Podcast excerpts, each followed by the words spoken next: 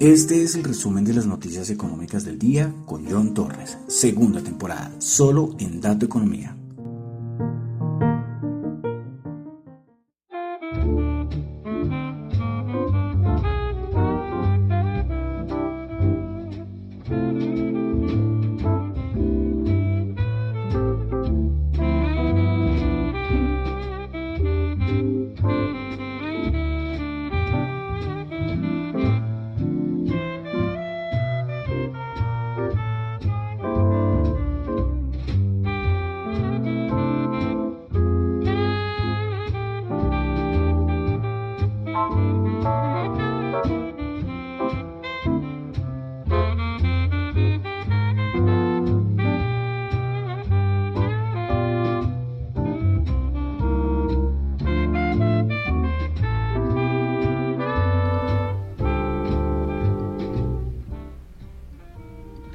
Muy buenas noches, son las 8.06 de la noche de hoy, lunes 16 de mayo del año 2022. Mi nombre es John Torres y este es el resumen de las noticias económicas de el día. Saludo a los que me escuchan en vivo en Radio Dato Economía, tanto en la web como en la aplicación de Ceno Radio. También los que escuchan el podcast en Spotify, muchas gracias a los que escuchan el podcast en Spotify. No olviden calificarlo, ¿eh? No olviden calificarlo. En Apple Podcast también, muchas gracias que me escuchan ahí. También gracias por calificarlo. En Google Podcast también un saludo. Y en Tita TV. Entonces vamos a comenzar iniciando semana, lunes 16 de mayo, son las 8.07 de la noche. Bueno, una cosita antes de iniciar. Eh, todavía Quedan dos NFTs del juego de Star Atlas, que ya los estoy regalando. Los que no sepan, eh, tendrán que escuchar el, podcast del el anterior a este. ¿Ese cuando fue? ¿El sábado? Creo que sí, creo que fue el sábado.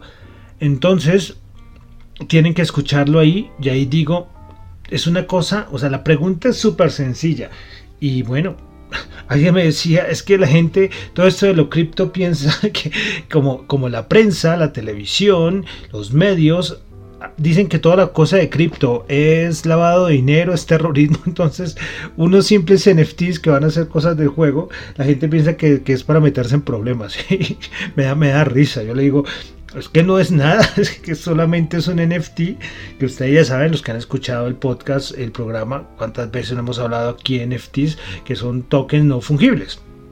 ¿Sí? Entonces, esto es, va a ser algo que es digital para que los que quieran tenerlo lo puedan tener y va a ser parte de un metaverso, que es el metaverso de Star Atlas. Y nada, o sea, aquí no hay, no hay nada ni, ni de Bitcoin ni de Ethereum. No, no, no, acá esto es otra cosa totalmente diferente.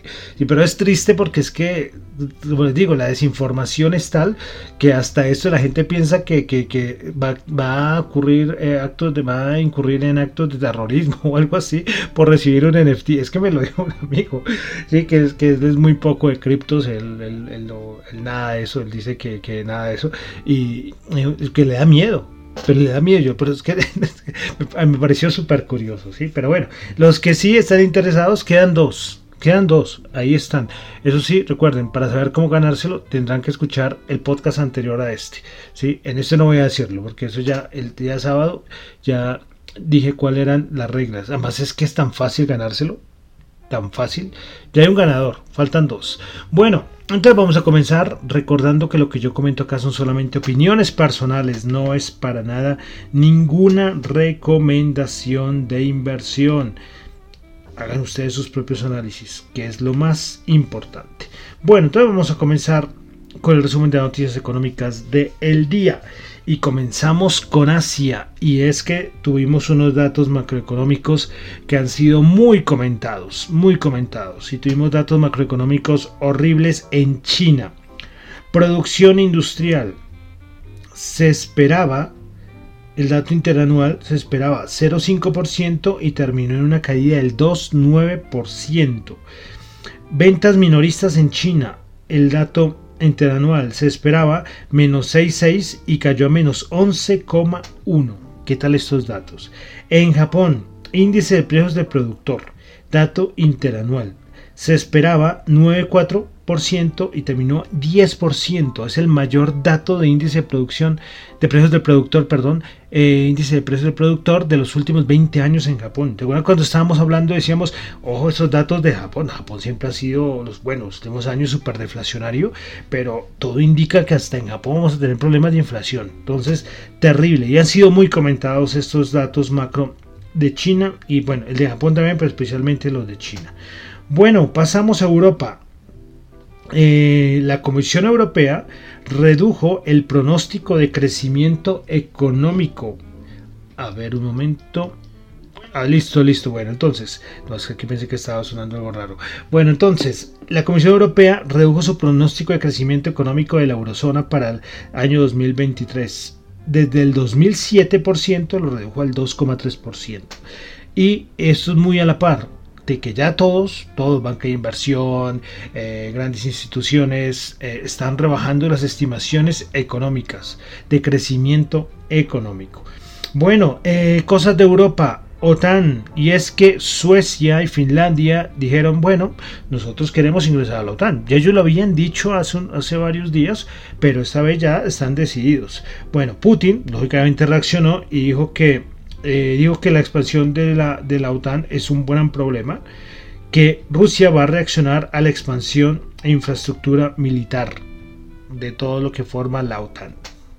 De parte de Turquía, es que Turquía dijo que por favor y espera que ni suecos ni finlandeses vengan acá a tocar la puerta de Turquía para convencer de aprobar su ingreso a la OTAN. Y es que hay otros problemas, hay unas cosas mucho más políticas allí que no voy a comentar porque no es, no es el resumen de noticias políticas, pero sí hay algo más, hay algo mucho más ahí con Turquía, que por eso también se opone al ingreso de Finlandia y Suecia a la OTAN. Entonces, si pensamos que lo de Ucrania eh, ya era poco, que actualmente no es que sea no es que sea poco, es mucho, porque todo lo que ha sucedido, ojo con lo de Finlandia y Suecia, que dan más cositas. Bueno, pasamos ya a Estados Unidos, donde tuvimos el, el índice de, bueno, el USA Empire Manufacturing, que es un índice muy importante en Estados Unidos. Pues bueno, se esperaba 15, anterior 24.6, y siéntense, el mes de mayo quedó en menos 11,6. Entonces ya China, Europa, Norteamérica, todos datos macro y ya por eso en todo lado ya se empieza a hablar de recesión. De recesión. Eh, hoy precisamente Goldman Sachs redujo su predicción de crecimiento del Producto Interno Bruto de Estados Unidos para este año 2022. Su anterior pronóstico era el 2,6% y lo redujo al 2,4%. ¿Recuerdan cuando hablábamos de mercado? Bueno, ahorita lo comentamos, que esto de la recesión, pues no es que nos coja de sorpresa, ya todo indicaba que íbamos para allá, ¿no? Y desde hace meses. Bueno, pasamos ahora ya aquí allá a Colombia. Eh, tuvimos por parte del DANE que para el primer trimestre del año 2022, según cifras preliminares, el Producto Interno Bruto en su serie original registró un crecimiento anual del 8,5%, ¿eh? un dato muy bueno, muy bueno, por encima de lo que esperaban muchos analistas. Bueno, si miramos a nivel de sectores, el Producto Interno Bruto con tasa de crecimiento anual, eh, si lo miramos a nivel trimestral y comparamos con 2020-2021, eh, entonces tenemos que la agricultura, ganadería, casi silvicultura eh, bajó el 2,5%. El, y y el segundo que más bajó fue actividades financieras y de seguros bajó el 3,2%. Fueron los únicos dos sectores que respecto a respecto a bueno, respecto, no, bueno, si, hacemos el crecimiento 2021-2022 a nivel trimestral, pues tuvo caídas. Pero los que más aumentaron, sectores, el de información y comunicaciones, 20,6. Eh, actividades artísticas de entretenimiento 35,7, comercio al por mayor 15,3, industria manufactureras 11,1. Entonces, claro, eh, hubo sectores que no crecieron, pero el resto de sectores, muy buen trimestre el de crecimiento económico para Colombia. Bueno, dejamos Colombia y ya vamos a pasar a la parte de empresas, mercados, índices, donde ya tenemos el resto.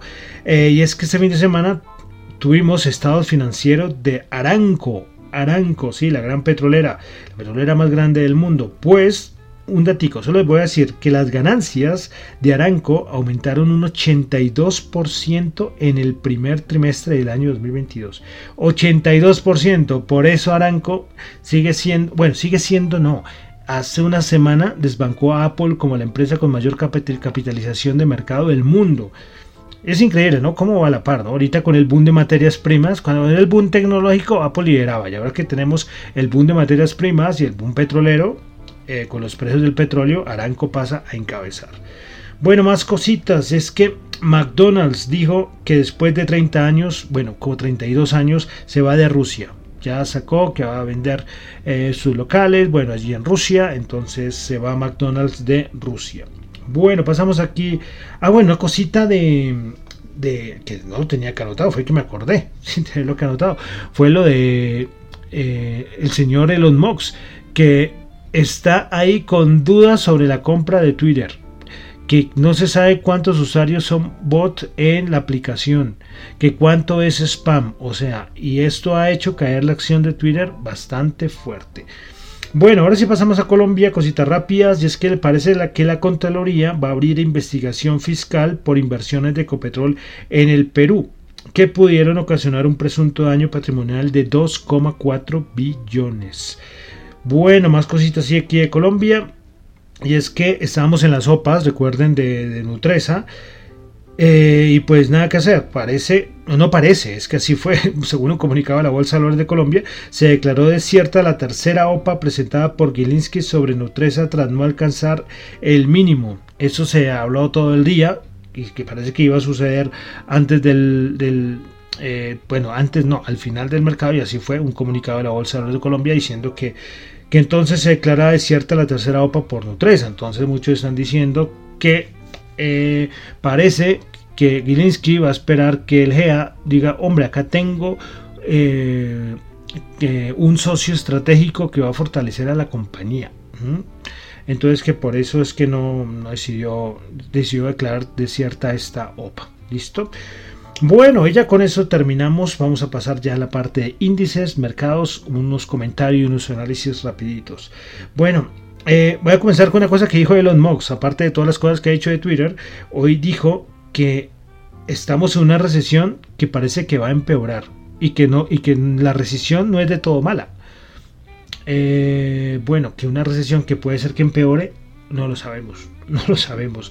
Y aquí tenemos en una en un dilema y es eh, el mercado, la bolsa, vamos a colocarlo así, la bolsa determina cómo va la economía o la economía determina cómo va la bolsa. Eso siempre ha sido una discusión, ¿no? Antes, antes se decía que la economía mandaba y ahí determinaba la bolsa, pero que ahora la bolsa tiene mucho peso. ¿Pero por qué lo digo? Porque como ahora estamos ya con vientos de recesión por todo lado, Sí, es que, como les digo, datos macro ya horribles y las grandes economías van a sufrir, van a sufrir. Y si se agrava la cosa de Rusia en Europa, la cosa se va a complicar mucho más. Entonces, aspectos inflacionarios, ya lo hemos repetido hasta el cansancio, inflación descontrolada, bancos centrales actuando y con esto van a frenar el crecimiento de los países.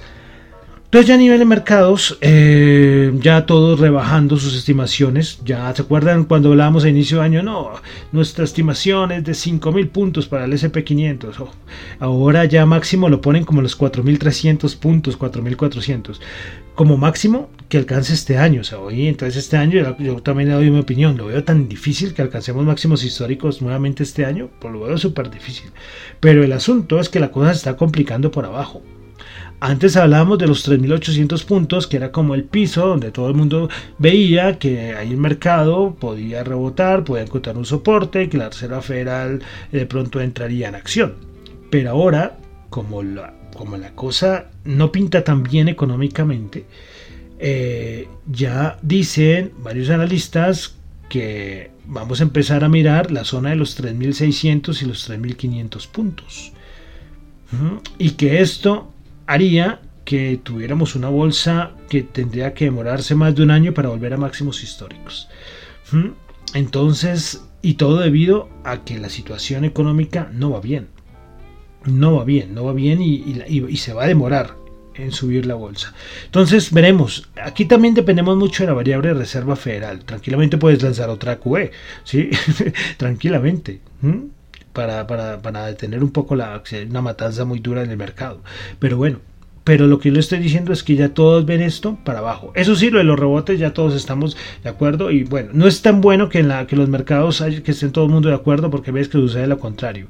Pero así se ha visto. Yo sinceramente el mercado le falta fuerza. al mercado estos, estos rallies, el del otro día fue un rally medio rally ¿eh? para las bajas que habíamos tenido. No tiene esto fuerza para, para subir mucho. ¿eh? Por eso yo por eso digo, ver máximos históricos este año, si vemos una vez el máximo histórico, será, será un milagro, de verdad, esa es mi opinión, ¿eh? es mi opinión. Entonces eso es lo que está pasando eh, ahora, el punto de vista a nivel de mercados, el SP500 es el que manda toda la parada. Y como les digo, el asunto es que el, el SP500 eh, ya, no el, ya no el piso estaría entre 1800 sino más abajo. Y más abajo ya entraría a a complicarse la cosa, en 3.600, 3.500 puntos. Y ojo, recuerden que antes 3.800 pensábamos que era el piso y después si llega a bajar a 3.600 y la cosa sigue, sigue mal, sigue mal, ojito. Recuerden lo que dijo Jerome Powell la semana pasada. Dijo, esto va a ser doloroso, pero ellos van a hacer lo que sea para frenar la inflación. Recuerden que los bancos centrales tienen funciones y por ejemplo creo que la Reserva Federal creo que su función es controlar el empleo, eh, un empleo bueno, eh, una tasa de desempleo buena y, e inflación. Entonces ellos dicen nuestro objetivo es detener la inflación. Eso sí no me vengan ni Bullard, ni Boston, ni el bueno de Jerome Powell a decir que, que la Reserva Federal todavía tiene credibilidad. Esto sí, a mí eso sí me, no, no lo puedo aceptar cuando ellos dicen eso. Sí, es que con todo lo que ha pasado y que, y que digan no, de todas maneras, la Reserva Federal tiene mucha credibilidad, hombre. Credibilidad que nos tuvieron casi un año con su inflación transitoria, cuando todos los economistas en el mundo eh, decían que, esto no iba a ser nada de transitorio. Y miren dónde está la inflación. Entonces, eso es una reflexión, una opinión eh, de lo que está pasando en el mercado. Entonces, pendientes, eh, vamos a entrar al VIX porque está siendo muy comentado, muy comentado el VIX, está siendo muy observado. ¿Qué está preparando el VIX? Y lo que está preparando es que si llegara a la zona de 3800 y con un VIX ahí, ahí que está comportándose raro, cuidado, se dispara la volatilidad. Hoy el VIX bajó 27 a 27,4, bajó el 4,8%. Y lo curioso, porque vamos ahorita a ver los índices, y es que el SP500 bajó. ¿Ven? Algo raro está pasando ahí algo, algo que todavía no sabemos bien qué es lo que está pasando ahí, pero el VIX no está reaccionando. Y es que hay una gráfica, y yo quería colocárselas y es que no la encontré. Hay veces que veo tanta cosa y trato de las gráficas coger y las comparto mucho en, redes, pero esto no la encontré y es que eh, no es muy bueno que el VIX no acompañe. Porque imagínense que la volatilidad se enloquece. Entonces, sí, es que es por eso, porque cuando uno ve, listo, el SP500 baja, el VIX sube, listo, perfecto, perfecto. Pero cuando no lo hace y el SP500 está bajando, ay, ay, ay, porque en cualquier momento, como que se acumula esa volatilidad que tenía que reaccionar de una manera, ¡pua! está ya mucho más fuerte. Bueno, de una vez entremos al, al DXY, al índice dólar, que seguimos revisándolo, que está jugando un papel muy importante, porque hay mucha gente que está en cash mucha gente observando el mercado desde la barrera. Recuerden, no hay necesidad de estar operando todos los días, ustedes pueden mirar. Y hay mucha gente con altos niveles de liquidez. Bueno, el, el, el DXY 104.1 bajó el 0,04, entonces se dio un respiro. Y con estos escenarios de eh, recesión, los bonos ahí se mantiene. El bono de la rentabilidad del bono de Estados Unidos a 10 años 2,89. Como les digo, es un nivel es un nivel bueno. O sea, es un nivel bueno en el sentido de que eh, recuerdan cuando estábamos en 3.2, pero en 3.2 los bonos estaban descontando eh, mayores al aumento de tasas, pero ya como ya descontaron todo, recuerdo cuando hablamos con un analista decía es que ya los bonos descontaron hasta la siguiente invasión extraterrestre, ¿no? Ahí empezaban a corregir y ya va en 2.89. ¿eh? Y puede eso seguir bajando si los, los más datos macros siguen saliendo malos. Entonces, ahí para que estén pendientes. Con la renta fija. Eh, que es otra opción de mercado. Bueno, entonces ahora sí vamos a pasar a los índices, vamos a revisarlo rápidamente. Vamos a comenzar con el SP500 bajo 15 puntos, 4008 menos 0,3%. Principales ganadoras del día en el SPI. En el SPI tuvimos a Occidental subiendo el 5,6%, Energy NRG subiendo el 4,2%, Halliburton subiendo el 4%. Prepares perdedoras, Twitter bajó el 8,1%. Claro, es que con esto de las MOX, haciendo todas esas revisiones, yo creo que quiero comprarla, pero más barata. ¿eh? Signature Bank bajó el, el 7% y Expedia eh, bajó el 6%.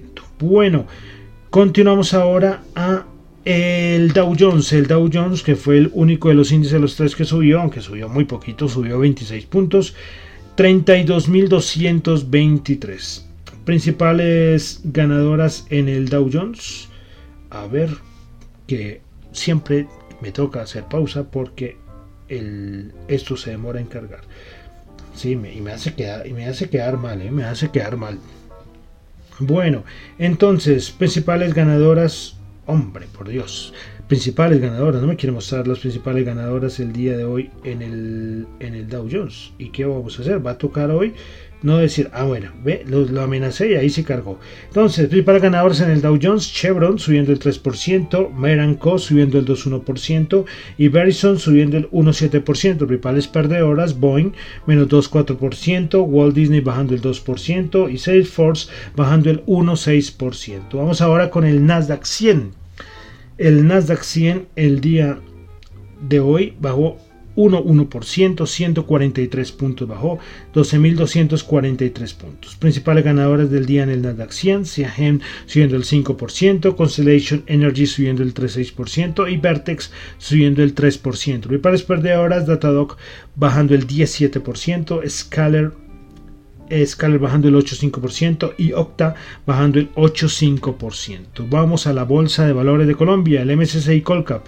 El otro día yo compartí algo que no compartí hace muchos días y era la, tabla de los índices eh, bursátiles en cómo va lo del año, ¿no? Y curioso, yo lo comentaba, el año pasado era casi todo en verde, menos el Colcap y otras bolsitas de por acá, de emergentes.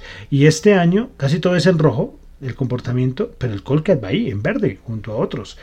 Bueno, el Colcap subió 5.03%, 1.517 puntos. Principales ganadores del día tuvimos a Banco Bogotá subiendo el 6.9%, Preferencial Grupo Sura subiendo el 6.2% y Tarpel subiendo el 5%. Principales perdedoras, Grupo Aval bajando el 3.6%, Grupo Sura Ordinaria bajando el 2.5% y Banco Colombia Ordinaria bajando el 2.1%. Vamos a algo de commodities, el oro que gracias a un respiro del DXY pues subió, subió 12 dólares la onza 1822. El WTI 111.5 subió 1.4. El Brent 114 subió 2.8 dólares el barril. Vámonos al dólar en Colombia. Una, una corrección bajó 41 pesos a 4070. Y vamos a las criptos. Las criptos. Eh, eh, he tenido que aguantarme muchos, eh, muchas cositas. no, es que hay cosas que vayan insultos directos hacia mí, pero oh, oh, es, que, es que es curioso, cuando hay mercado bajando de las criptos, así, y es que igualito pasó en el 2018-2019. Claro, en el gran rally de. En el gran rally que tuvimos de, del 2017 pues eh, muchos criticaban, criticaban y, ya les tocaba ver cómo subía. Después 2018-2019, pues ya por huerto a los criptos, volvió el, el rally 2020-2021, 2022 otra vez caía y ahí empiezan a, hombre, hablar unas cosas que, uff. Pero bueno, entonces, vamos a las criptos. Bitcoin bajando el 3,1%, Ethereum bajando el 3,5%, BNB bajando el 2%, Ripple bajando el 3.5%, Cardano bajando el 6.2%, Solana bajando el 4.2%, Dogecoin bajando el 2.6%, Polkadot bajando el 5.1% y Avalanche bajando el 4.8%. Bueno, y sigue todo el rollo del novelón de lo de UST, lo de Terra. Parece que va a haber una bifurcación de la red, es decir, va a salir la blockchain de Terra 2.0, van a sacar nuevo token. Bueno, esto sigue todo una novela ahí paralela, pero ¿qué daño le ha hecho al ecosistema en sí, al mundo cripto. Voy a decir no al ecosistema, al mundo cripto. Le ha hecho mucho daño, ¿eh? Y de esto, todos los que son, que están en contra de las criptos han gozado con esto. sí, no, es que ven, esto es inestable, un montón de gente perdiendo dinero. Bueno, eh, ahí no voy a comentar mucha cosa, es mucha cosa. Que, que, todos los mercados tienen fallas. mercados perfectos no hay. Y este, este, que es el lejano este. Bueno, y entonces ya con eso termino por el día de hoy el resumen de las noticias económicas del día. Recuerden que lo que yo digo acá no es para nada ninguna recomendación de inversión, son solamente opiniones personales. Mi nombre es John Torre, me encuentran en Twitter en la cuenta arroba Chu y en la cuenta de arroba dato economía para asuntos de la emisora radiodatoeconomía.gmail.com y en, Twitter está la emisora como radio arroba radio dato, perdón arroba dato economía r. Y no se lo olviden quedan dos NFTs si los quieren ganar ahí están. ¿cómo se los ganan? escuchen el podcast del sábado el anterior a este. Ahí está ahí está eh, cómo ganárselo. La persona que se lo ganó yo creo que se demoró eh, como que tres minutos en responder, nada. sí, una cosa muy fácil.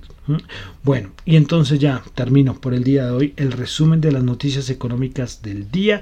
Y recuerden que estamos en nuestro recorrido musical 1922-2022 y llegamos al año 1958. Y vamos con una canción muy conocida, muy conocida especialmente en lo que es Latinoamérica Compuesta, bueno, ha, habido muchas discusiones ¿eh? respecto a quién hizo esta canción, pero muchos la consideran o, se la atribuyen mejor al venezolano José Manso Perroni. Pues bueno, han sacado versiones en muchos idiomas, pero es consideran que uno de los himnos de la música latinoamericana. Pues vamos a escuchar en la versión de En la voz y una versión de Joe Quijano la canción Moliendo Café. Muchísimas gracias.